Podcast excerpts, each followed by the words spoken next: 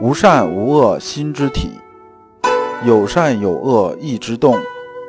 知善知恶是良知，为善去恶是格物。各位同道，大家好，我是老刘刘长志。您现在在收听的是由老刘播讲的《传习录》通俗讲解。老刘说心学，带您领悟心学入世的智慧。各位同道，大家好，今天我们继续讲解《传习录》。今天的题目是“万物同体”，对应的《传习录》章节是三一六。这一章啊，是把心机理讲得非常透彻的一章。虽然呢，我们在上篇、中篇、下篇都讲心机理，但是这一篇呢是最透彻的一篇。那么呢，大家听的时候啊，可以注意一些，这个不是特别好理解。我们看《传习录》原文：问。人心与物同体，如无身源于血气流通的，如何如何？这个人呢，问的是什么呢？问先生是这么个意思，说啊，你说人心和物是同体的，这个物啊是指远远近近天地万物，什么都算上了。说你这么说呢，我不太能理解，为什么呢？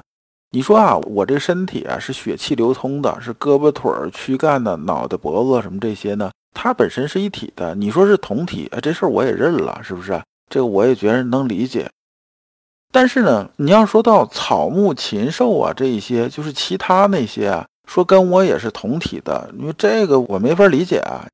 你不能说前面一个桌子跟我是同体的啊，后边一椅子跟我是同体的，外边那楼跟我是同体的，那个很遥远那个太阳月亮跟我也是同体的，说这怎么个同体法啊？这我真是没法理解啊。我们看先生怎么解释的。先生说啊，心呐本身是没有体的。那么心的体是什么呢？是以感知万物为体啊。那么呢，我们的身体啊，就是心呐缩到一点呢，只是一个什么呢？只是一点灵明。那么你在感知上来说，你把手伸出来，你能不能感知到手？能吧？腿呢，能不能感知得到？也能感知得到。那么其他部位是不是也能感知得到？就是你身体的部位，对吧？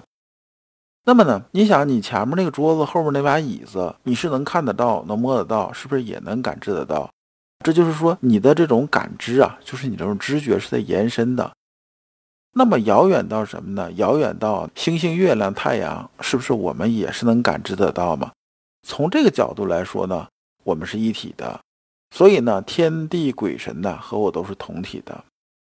那么讲到这儿啊，这个问的人呢还没有完全听明白，然后他就继续问呢，说：“你先生，你再说一说，我这没太听懂。说你说的太抽象了。”先生说啊，你看这天地之间呢，什么是天地之心呢？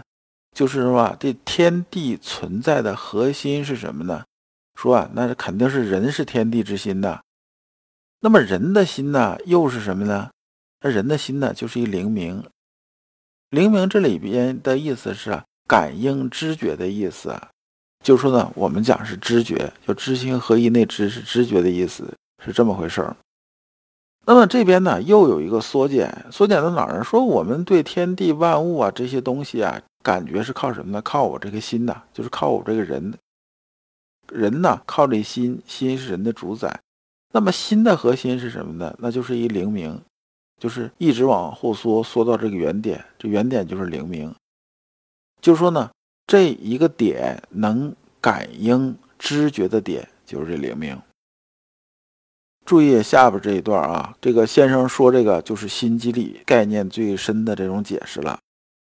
说啊，可知冲天塞地中间只有这个灵明，人之谓形体自间隔了。说这个灵明啊，是冲塞于天地之间的，这灵明要感知的。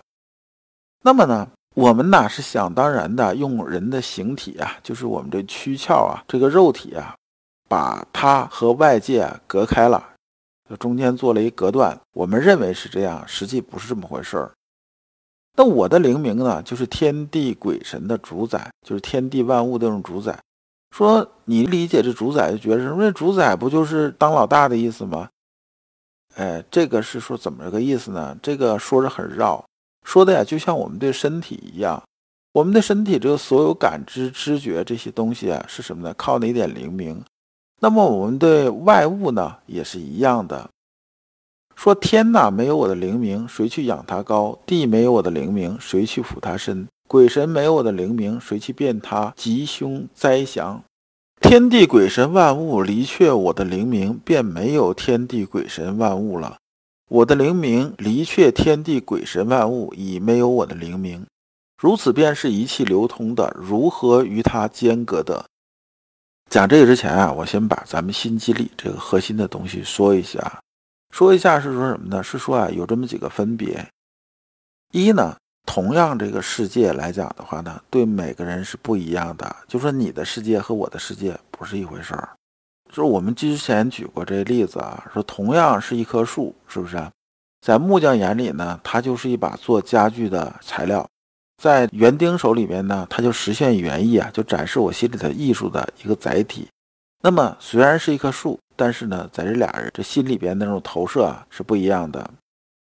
那反过来，那说两个都是木匠，可不可以一样了？这也不一样。说这棵树啊，在这个假木匠眼里面是把椅子的材料，在乙木匠这个眼里面呢，很有可能啊就是一个桌子的材料，它也不是一个。所以呢，每个人的这个世界啊，它是不同的，它是不同的。就同样一个杯子啊，说你看着是一个杯子，那他看着也是一个杯子。那你注重的是什么呢？就是他喝水啊这一个功能。别人看的时候可能不仅仅是这样啊。那有人说，那我是做材料的，我注意这杯子是塑料的，这杯子是玻璃的，这杯子是不锈钢的。那他看这个东西它不一样。同样描述一个杯子，张三和李四描述出来，那不可能是完全一模一样的。那么对每个人的世界来讲的话呢，我就是世界的中心。我的中心是什么呢？我的中心呢就是一点灵明。这灵明啊，就是我在世界的核心，所以呢，先生才说呢，我的灵明便是天地鬼神的主宰，讲的是这层意思，就是天地万物啊，它们存在是因为我存在感知它们。那么呢，当我呢没有了的时候，就是我这灵明消失了的时候，那么天地万物对我这个世界来讲，那就失去一切意义了。我们大家都知道，天地宇宙自然是一直存在的，从古到今呢，到未来都存在的。那么这点道理呢，圣人自然知道，你知道，我也知道。那么地球不会因为谁死了之后就不转了，但是这个地球转不转，对死了那个人呢，意义是不一样的。他活着的时候，在他的世界里边，地球是转的。他死了之后呢，地球在他世界里边就已经不存在了，就更别说转不转的问题了。后边呢这一句其实就是一概括，说啊，又问天地鬼神万物千古健在，何没了我的灵明便俱无了？那么先生的回答呀，今看死了的人，他那些精灵游散了，他的天地鬼神万物尚在何处？其实意思就跟我刚才说这意思啊是一模一样的。就说呢，我们每个人的世界是不一样的，而我和世界之间的关系啊是个交互关系。记住，心学不是唯心主义。唯心主义说呢，一切都是因为心而存在，怎么样怎么样，是以心为主的。那么唯物主义呢，是以物为主的，就是说它的基准点不一样。但是我们心机理也不是这样子，心机理是强调啊，我们的心和所有外物之间的关系是个交互的关系。就是说呢，我们的动会影响天地万物，天地万物啊也会影响我们。在我们世界里边呢，它是一个体系，彼此之间是互相影响的，也都是活泼泼的在运转之中的，而不是以谁为主谁为辅的问题。如果你不知道如何进入心学殿堂，如果你在为人处事时经常左右为难，如果你在入世践行时经常茫然无措，那么。你可以加老刘的微信，老刘的微信是老刘说心学的首字母加三个六，老刘为你答疑解惑，带你趟过晦涩的暗河，到达智慧的彼岸。那么这一讲啊就讲完了，下一讲我们讲人生大病一个“傲”字。感谢诸君。